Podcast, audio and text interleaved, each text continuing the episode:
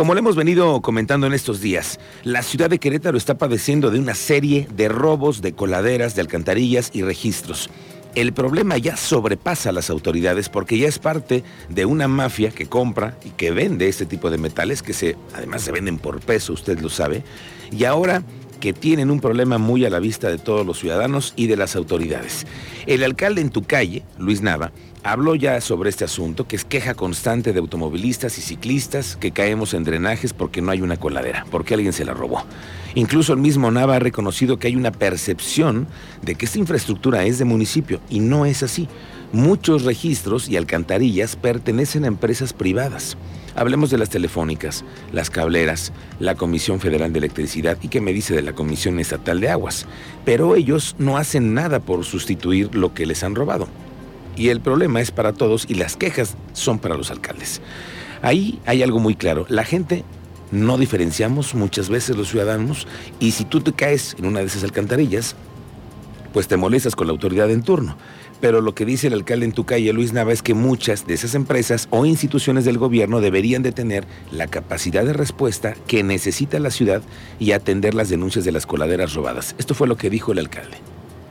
La ciudadanía nos exige a nosotros como si fuera una infraestructura eh, que dependiera también de nosotros y, y eso pues es, es un tanto difícil de explicar pues que los temas de los registros de la energía eléctrica no son municipales y esto pues, nos, nos eleva el nivel de, de, atención. Bueno, yo me pongo a pensar cómo podríamos entonces aportar una idea para la, la, solución de todo esto, que es una idea para la ciudad, porque esto ya representa un problema grande. Uno, por lo que estamos viendo, no hay un censo claro para saber cuántas alcantarillas hay en la ciudad y de quiénes son. Y creo que aquí es una chamba pendiente de la Secretaría de Servicios Públicos, que creo yo que deberían tener un censo de todas las alcantarillas. Pero bueno, si no lo hay, esta es una idea más allá de seguirnos quejando. Como dicen todas las autoridades, hay que proponer. No, no solamente es el tema de quejarse, hay que proponer. Pienso yo que cuando son campañas, todos los candidatos hacen su mayor esfuerzo por cubrir con cuadrillas de colaboradores, de movilizadores, que forman parte de la propaganda de los candidatos. ¿Sí o no? A ver, sí o no, siempre andan diciendo que recorrieron todas las calles, que lo hicieron casa por casa, que convencieron a los ciudadanos mano a mano. Siempre lo andan diciendo y la verdad es que muchos lo hacen. Nos consta haber visto publicidad impresa en muchísimas colonias de esta ciudad cuando hay campañas. Bueno, ¿no podríamos hacer entonces lo mismo?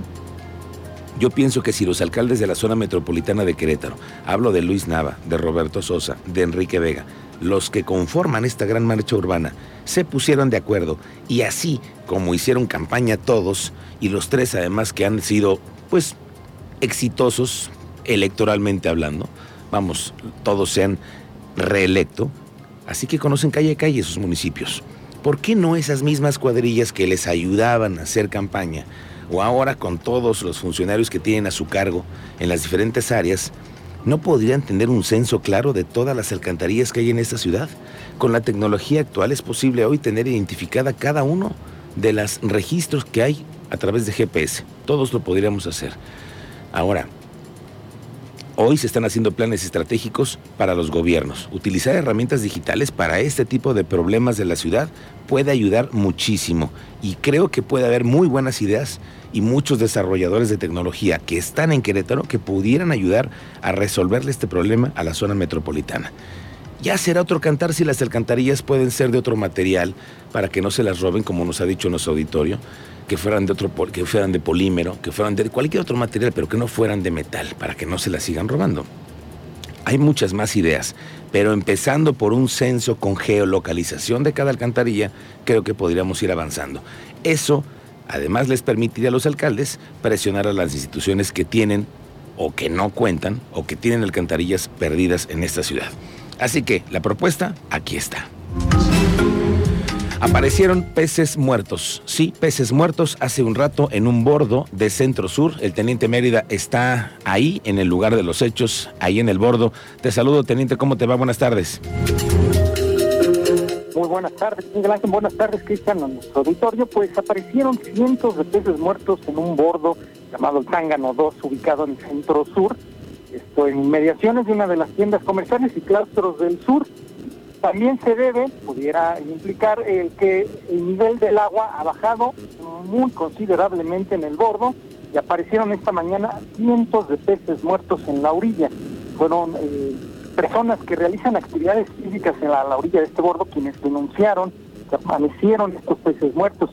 Y estamos tratando de indagar con autoridades, tanto federales como locales, para conocer el motivo o si van a llegar a tomar conocimiento de este hecho. Oye, no somos especialistas, ni queremos, ni pretendemos serlo, pero eh, pues las imágenes que estamos divulgando hoy a través de nuestras redes en Expreso Querétaro son imágenes de un, pues, yo diría que miles de peces muertos, teniente, ¿no?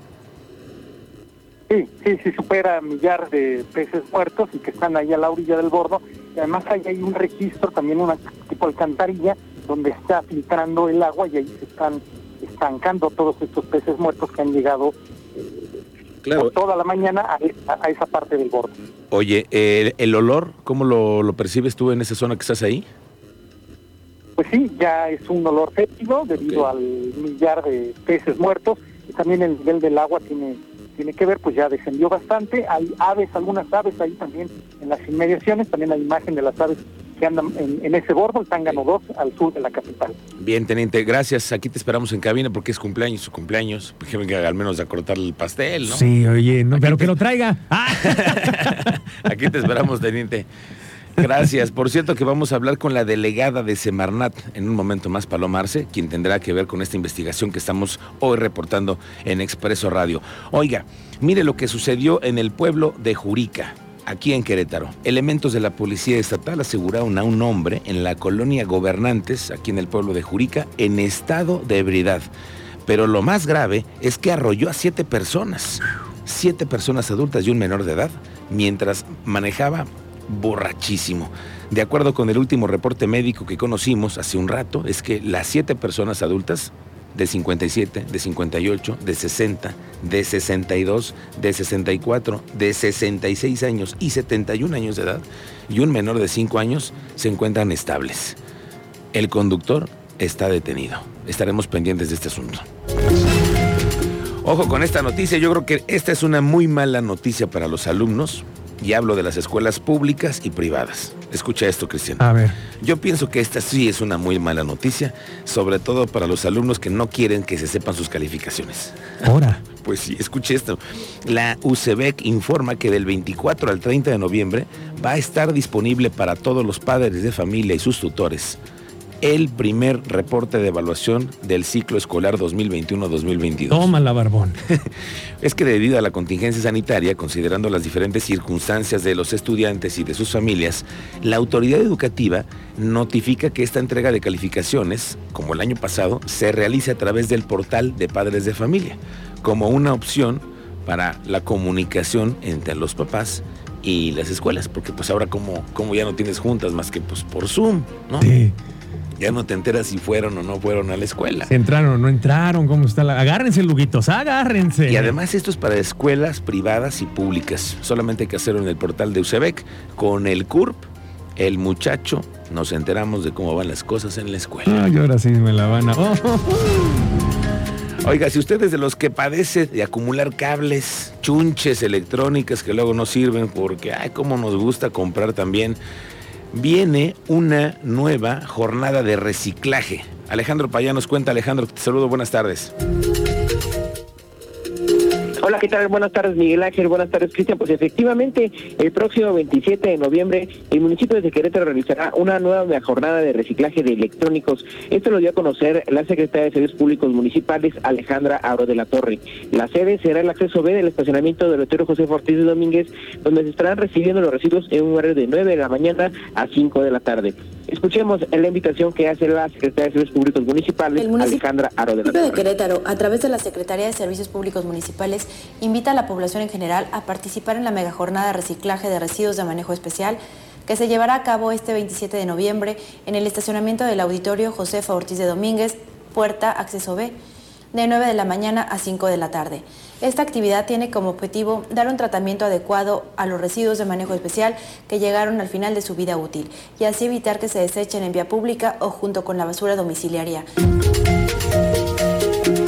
Alejandro, Miguel Ángel, recordar que se estará recibiendo electrodomésticos de línea blanca, equipos de cómputo, además de cierro o materiales como cables. Eh, recordar que esta mega jornada será el 27 de noviembre de 9 a 17 horas en la puerta B del estacionamiento del Auditorio José Ortiz de Domínguez. Gracias, Alejandro. Estamos pendientes con este dato. Oye, mira esta nota que me encontré en expresoquerétaro.com. Platícamelo todo. Resulta que motociclistas de Querétaro van a celebrar su día con una rodada el próximo 5 de diciembre. Es un evento que tendrá como salida el Estadio Corregidora a un punto de las 8.30 de la mañana.